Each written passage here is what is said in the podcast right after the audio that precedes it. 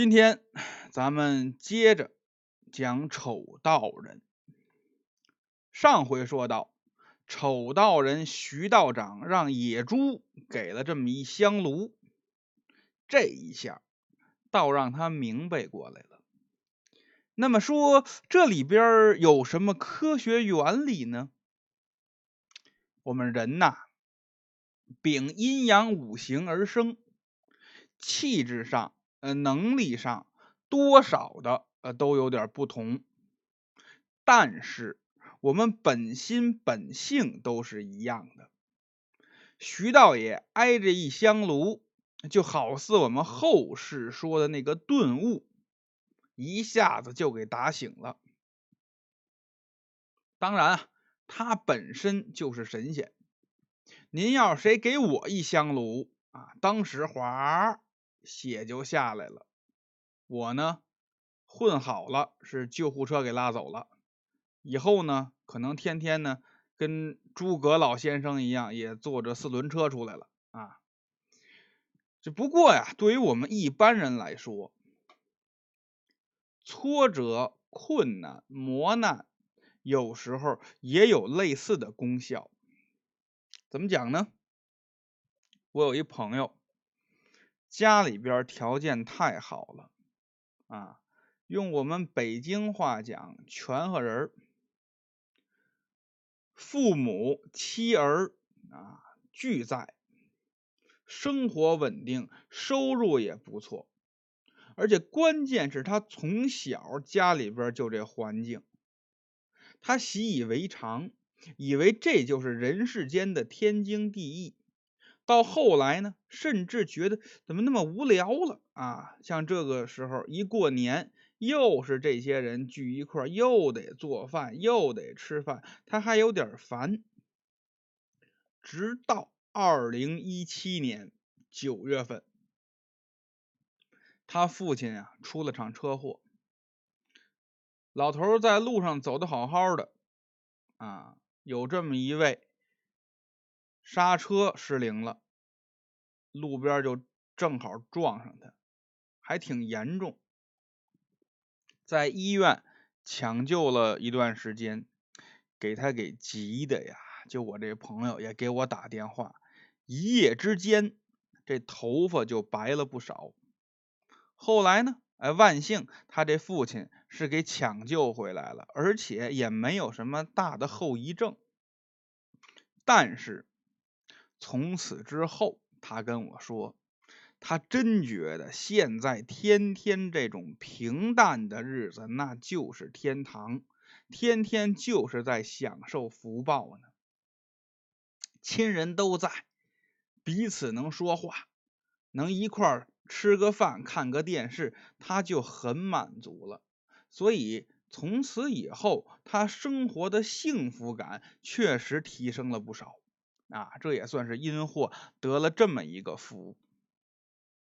咱们说这徐道爷，自从元神归正以后啊，在他们村这土地庙里修行，一下过了几年，到这一年。正月十四，他就跟土地爷说了：“说我明天啊，我上村里老孙家去一趟，有那么个酒席啊，我去耍耍去。”听到这个话呢，土地爷扑哧一笑，就说：“哎呀，上仙呐，您慈悲，您这是要救他呀。”徐道爷呢，也微微一笑。到了第二天。就是上元节，徐道爷修行这土地庙啊，咱们前边说了，就是一个小破庙，没有什么香火。到了傍晚，早早的，徐道爷就关好了庙门，就往村里走。到了这么一间这间房子算不上太好，不过呢，倒是瓦房。瓦房是瓦房，但是颇为破旧，有的地方啊，墙皮也掉了，瓦也没了。上房屋今天确实很热闹，里边点着大蜡啊，照的灯火通明。远处就能听见里边有三个年轻人在里边，正是觥筹交错、推杯换盏。再往院里一看，他们家这厨房就在院里，厨房里头一男一女两个老人在那儿忙活着做菜呢。徐道爷一闪身儿。也没和做饭这老两口子打招呼，他就进了院了。他呢，今天也损点儿。你倒是敲门呢？不，他来到了窗户根底下呀，听了听，里头这个热闹啊，年轻人在一块儿嘛，说说笑笑，这过年又喝着酒，里边正划拳呢。哥俩好啊，八匹马呀，六六六啊！徐道爷站在窗户外边，他敲这窗户，砰砰砰。屋里人一听有人敲窗户，这就不对呀，家里人走门呢，谁敲窗户啊？就是一愣啊，正好这家这主人背对着窗户，正坐在炕上。一回头，谁呀？我呀。你你谁呀？干嘛的？啊，慈悲慈悲啊！贫道是来化缘的。化缘？什么什么日子？什么时间？不是你怎么进来的？啊，贫道看院门没锁，我就进来了。这位一听，嘿，你这不是私闯民宅吗？他这脾气就上来了，推开了窗户就要骂。这窗户刚一推开，就看见外边站着这位，跟自己脸对脸，冲他嘿嘿一笑，一呲这几颗鬼牙呀！咱们说了啊，丑道人，丑道人嘛，这个长的特色就是比较后现代主义啊。再看屋里这几位。胆子大的也把筷子给吓掉了。床上这位，妈呀一声，一翻身就从床上掉下来了。啊！可他们呢？乍一看，哎，丑道人呢是吓一跳。可是屋里这三位都认识他。过了不到一分钟，大家伙呢认出来了。稳定了心神，就说：“嘿，好家伙，道爷真有你的啊！不是您这尊容，到晚上就别串门了。这也就是我们年轻，这真是岁数大点的，能让你给吓死。”徐道爷呢一笑：“我呀，我跟你们逗着玩呢。今天上元夜，我自己那庙里头啊闷得慌，咱们这岁数都差不多。”我想找你们热闹热闹来啊！这几位一听，好吧，那就都是街里街坊的啊，人都来了，赶紧开门，让道爷进来。徐道爷走进屋来，这位主人又说了：“哎，那那什么，道爷，道爷，您呐，您先坐这儿，别说话，别说话，让我们哥几个再好好的看看您，让我们习惯习惯。”要不然您冷不丁往这么一坐呀，我们心里头堵得慌。徐道爷呢也没理他，往那一坐，抄起筷子来夹了一柱子菜，就一吃，又端起酒壶来给自己倒了一杯，滋噜喝了一口，摇摇头：“你这个菜呀还行。”这酒啊，太次了。这位一听啊，不乐意了。他可不冲着徐道爷，他冲着院里头喊：“老孙，老孙，进来！”一会儿，院里边这正做饭的老头就跑进来了。进门呢就，赶紧问：“怎怎么了？怎么了？还要什么呀？”坐着这位年轻人呢，没好气儿的问。今儿这酒是咱们家最好的酒吗？老头说：“是啊，是啊，这是我存那瓶啊。”嗯，这年轻的点点头，回头啊就跟徐道爷说：“大爷，您口高，我知道，您看不上我们这酒，这是村酒。可话说回来了，在咱们村儿。”除了我这个酒，您怕是找不着更好的了吧？徐道爷一笑，我今天不白吃你这顿饭，我自己带酒来了，你们尝尝。说着，他端起这空酒杯来，往空中这么一举，就这么一下。这酒杯再放回桌上来，里边满满的盛着酒。大家一看，呀呵，魔术啊！这我们见过，这个这变得好啊！这徐道长呢，一回头招呼啊，站在门口这老头就说：“老人家，您也一起来尝尝吧。”这年轻的呢，看着。桌上这变出来的酒正好奇呢，一听这话，随口就说：“哎呀，他能喝出什么好来呀？我先尝尝吧。”说着，端起酒杯来，他就抿了一口，因为看出来的酒啊不多，哎，喝完了，坐那儿咂摸滋味嗯嗯嗯，是不一样，嗯，这酒。怎么那么好喝啊？入口甘甜啊，清冽，回味无穷啊，真好。他呢，赶紧跟另外那二位说：“哥几个，赶紧都尝尝，都尝尝，道爷这酒可不一般，是吗？”大家轮番的，你一口我一口，确实好，真是赞不绝口。哎呀，道爷，您这酒太好了。琼浆玉液呀，啊！一会儿呢，这一小杯酒就都喝完了。大家伙把这杯子往桌上这么一放，再一低头，嗯，这杯子自己又满了。哎呀，太神奇了呀！道爷，这高了。于是乎，大家伙就敞开了，你一杯我一杯，你一口我一口，畅饮起来呀。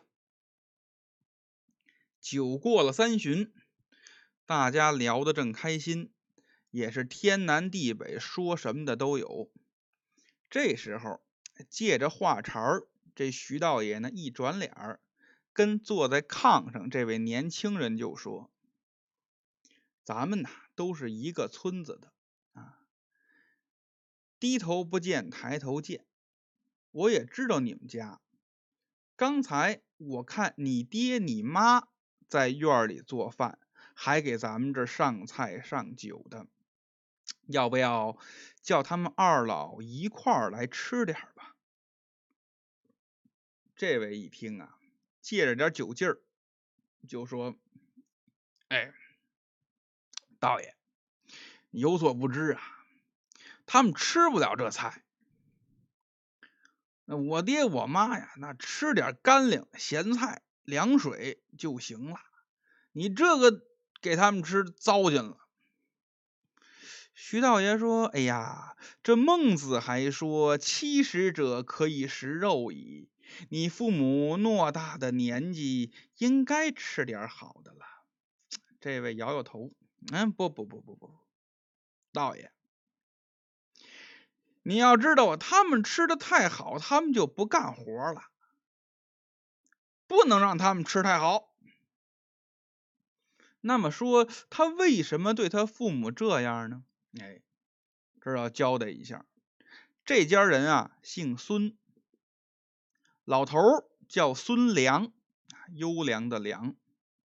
屋里边跟徐道爷说话这个人叫孙小七儿，小七呀。他前边有六个哥哥。可这六个哥哥没有一个活过三岁的。他虽然叫小七，可他是家里边的独子。老头老太太一看养活这么一孩子不容易，就倍加的疼爱，也就是溺爱了。捧在手里边怕摔了，含在嘴里边怕化了，什么活都不让他干。孙良这两口子年轻的时候还好啊，眼瞅着这孙小七长到二十五六岁了，一天活没干过，而且每天吃好的喝好的。孙良两口子呢，逐渐都老了，可是没办法，每天还得辛苦挣钱供他花。不光如此，这孙小七这惯的脾气是越来越大。小时候犯了错，闹个脾气，他爹妈就不舍得说他，啊，更不提打了。等长大了，现在稍有不顺心，上去给他爸爸就是一嘴巴。啊，打爹骂娘啊！他这点行径啊，就让这四只公曹给记下来了，上报了天曹。天曹一看，这是忤逆呀，忤逆不孝，重罪呀！哎，天曹判下来，这不孝子应受雷劫，再给他一年半的时间。到明年夏天，啊，要行雷诛，就是要打雷劈死他。这消息呢，徐道爷跟土地爷就知道了。徐道爷掐指一算，哎，点点头，明白了。这位孙良啊，就这老头啊，他前世啊确实是个奸商，缺了点德，故意的欠别人钱他不还。他欠钱这几位挨个投胎，就给他当儿子，哎，等于是要账来的。到了这个孙小七儿，那是他最大的一个账主子啊。可是这些年呢，这点账啊，要说呀，也还完了。还完了是还完了，孙小七儿这脾气可也养成了。要么说有的时候不能够得理不饶人呢，啊，这但凡都有一个度，我们讲中和嘛，一过这个度，有理也变没理了，啊，福报也要变恶报，啊，不管怎么说，孙小七这个行径，在上边啊，神明一看他也是不孝。这必然就要有这么一劫。徐道爷呢，不忍看他再造罪了，这才来点化于他。丑道人徐道爷就说：“哎呀，孙贤弟呀，你不觉得你这么大个子，你该干点什么来养家吗？我我能干什么呀？有他们俩干就行了。”我们家这现在够吃够喝的，是不是？不是，可是你父母都老了呀，再出去挣钱去多不容易呀！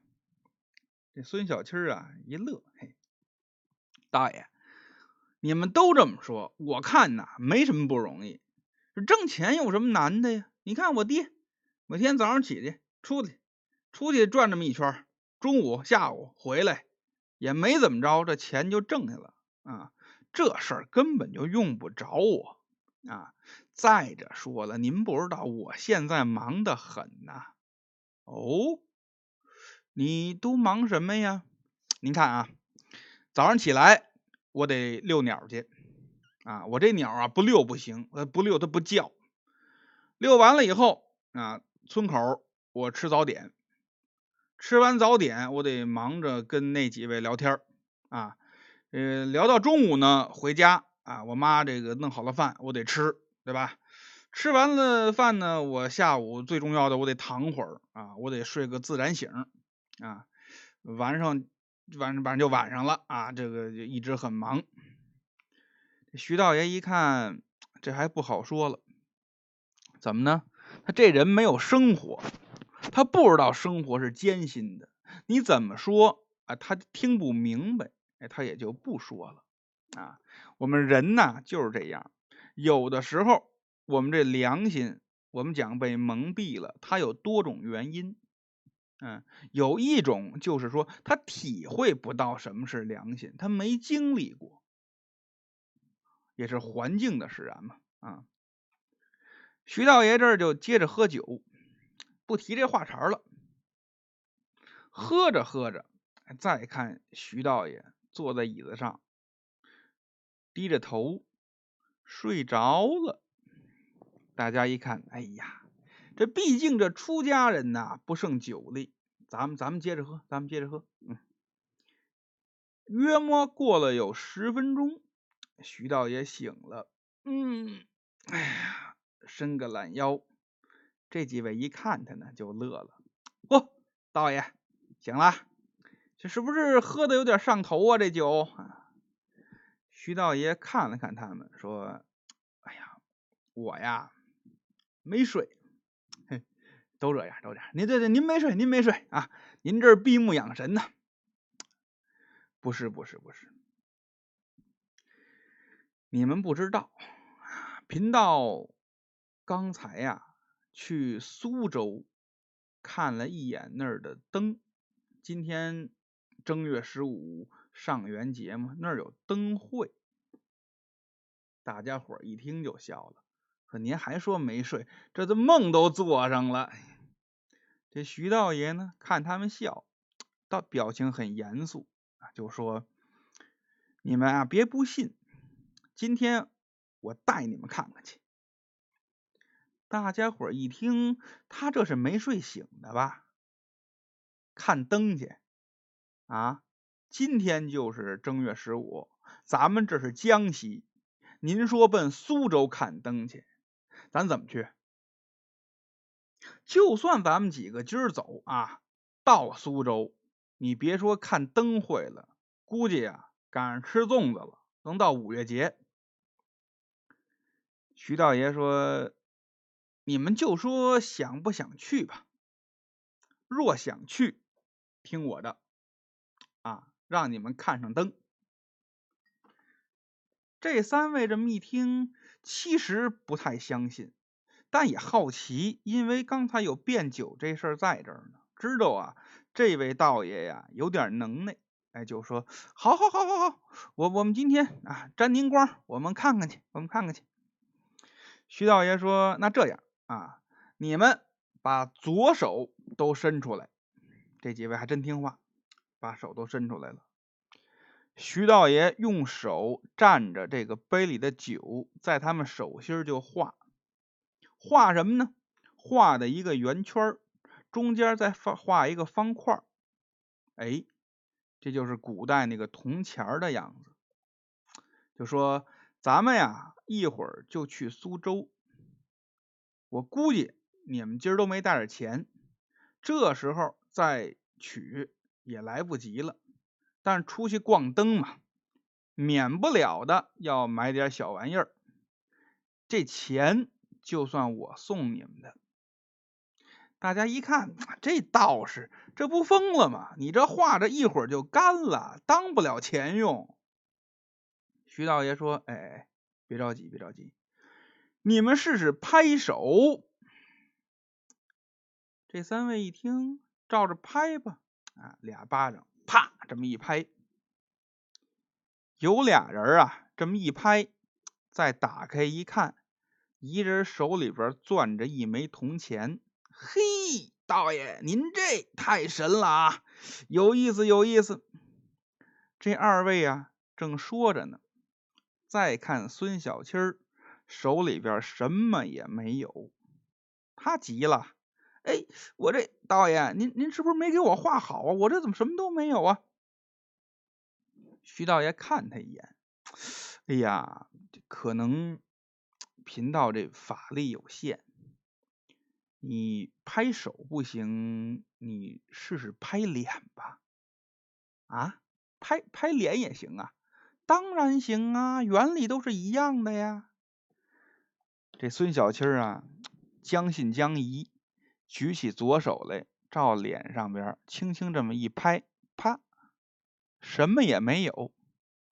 徐道爷一看，哎呀，哎呀，贤弟呀，你得使劲啊，使使使使劲呐，使劲拍呀，对呀，使劲才能出钱呢。好吧，这孙小七啊，也有点气迷心，抡圆了给自己一嘴巴，啪，这一下打的这个脆声啊。再看手里边攥着一枚铜钱，他看着钱，捂着脸，嘿。您这有意思啊，徐道爷也笑了，是吧？可好玩了啊！来，咱们走吧。说着，站起身来，出了门，把孙家扫地的这个笤帚给拿起来了。就这一大笤帚，专门是扫院子用的，立起来也一人多高。跟他们三个说：“来来来，都坐上来啊。”仨人呢，骑着这笤帚，都跟哈利波特似的。徐道爷还嘱咐：“一会儿啊，你们都闭眼，不管听见什么，都别睁眼。我让你们睁眼，你们再睁，明白吗？”啊，几个人点点头：“行行行，听您的，听您的啊，我们闭眼，我们闭眼。”嗯，好啊，都闭好了眼，握着这笤帚，在院里站着。就听见徐道爷说了一句“起”，然后这三位就听见耳旁啊，这风声就起来了，呜，感觉得出来呀，人在飞呀。大概过了五分钟，就听徐道爷说了：“睁眼吧。”这三位睁开眼睛一看，嚯，眼前绚丽夺目。火树银花，游人如织，是光辉灿烂。路上的行人熙熙攘攘，游人如织，言语嘈杂。仔细再这么一听，还都是江苏口音。哎呀，这是到了呀！咱们说呀，这三位全是村里人，再怎么着也没见过什么大城市，这一下就看傻了眼了。这太漂亮了，咦喂！徐道长呢，站旁边这么一笑，哈，哎呀，来吧，咱们各自溜溜吧，啊，呃，一会儿啊，一会儿你们溜够了，还是这个地方，咱们再见，啊，跟旅游团似的。这三位呢，眼前这景啊，看着就看不够，就赶紧答应了一句，就找地方玩去了。这三位走了，徐道爷呢也逛，边走边看，啊，就看见路边有这么一个卖汤圆的。正月十五嘛，正好吃这个元宵啊，汤圆啊。他自己带着钱呢，掏出钱来就买了一碗，坐在那儿刚要吃，这时候就感觉后边有人拍他，哎。他回头一看，就看这个人啊，穿了一身蓝布的衣裳，看起来非常朴素啊。光看这身衣服，在人群之中并不显眼，但这人脸上有特色，他这个脸是淡金色的，头发胡子都发红啊，尤其这腮下的虬髯呢，恰似钢针，雅如铁线。面上看起来比较凶的样子，这个人呢，看着徐道爷，徐道爷也看他一眼，扑哧一笑，嘿，哎呀，老王啊，怎么遇见你了？这人说：“我也等你呢。”不是，你现在怎么这么寒碜啊？徐道爷一听，你还说我呢，你也好不到哪去。这人说：“走吧，去我那儿坐坐吧。啊，有事跟你说。”徐道爷点点头，端着这碗汤圆这个人在前边走，他在后边跟着。走了不多远，来到这么一个地方，抬头一看，一间大殿，灰色的瓦，黄色的墙，这大殿上边挂着一个匾，匾上写着三个大字“玄妙观”。苏州玄妙观啊，徐道爷就跟进来了。二人分宾主落了座，这位就说了：“我在这等你啊，我是告诉你个事儿。你之前你是不是打死个野猪啊？”徐道爷说：“是啊，是是有这么一回事啊。”这个，嗨，这位呢，微微这么一笑，嗯，这野猪吧，有点来历，你也知道，他呢有两个把兄弟，他是老三，老二是个狐狸，这狐狸有一千年的道行，而且他还讨过风。什么叫讨风？哎，咱们后边会说。这两年啊，这狐狸啊到苏州了，哎，就在此地，在这边尤其今年啊，去年年底就开始了，他可闹得厉害。徐道爷说他有多厉害呀？这位看说。这么跟你说吧，从去年冬天开始到今天，前前后后二十七条人命，那可够厉害的。那仁兄你怎么不管呢？这位一愣，哦哦，我呀，我也刚来苏州。而且上边说了，这个事情跟你有些渊源，这事儿就交你办了。我今天来啊，一来我传达这么个消息，二来我暗中我看着，我也帮你。真要是难办，我帮你搞定。哦哦，好，好，好，好，好，那就先谢谢你了啊。那我这就去办啊。说着。徐道爷站起来就要走，又一回头，把这碗汤圆啊递过去了。哎，这刚买的，我也不吃了，就给你吃吧。这位也不客气，顺手就把汤圆接过来了，就开始吃。徐道爷大步走出玄妙观，寻找狐妖。这位坐在屋里吃汤圆，可是再来外边的香客一看。哎，就不一样了，怎么呢？外边烧香的，一进这玄妙观的大殿就纳闷嘿，今儿真新鲜啊！今天这灵官爷的神像怎么嘴里边还叼着汤圆啊？原来是灵官爷点化，徐道爷这才要在苏州斗狐妖。咱们下回再说。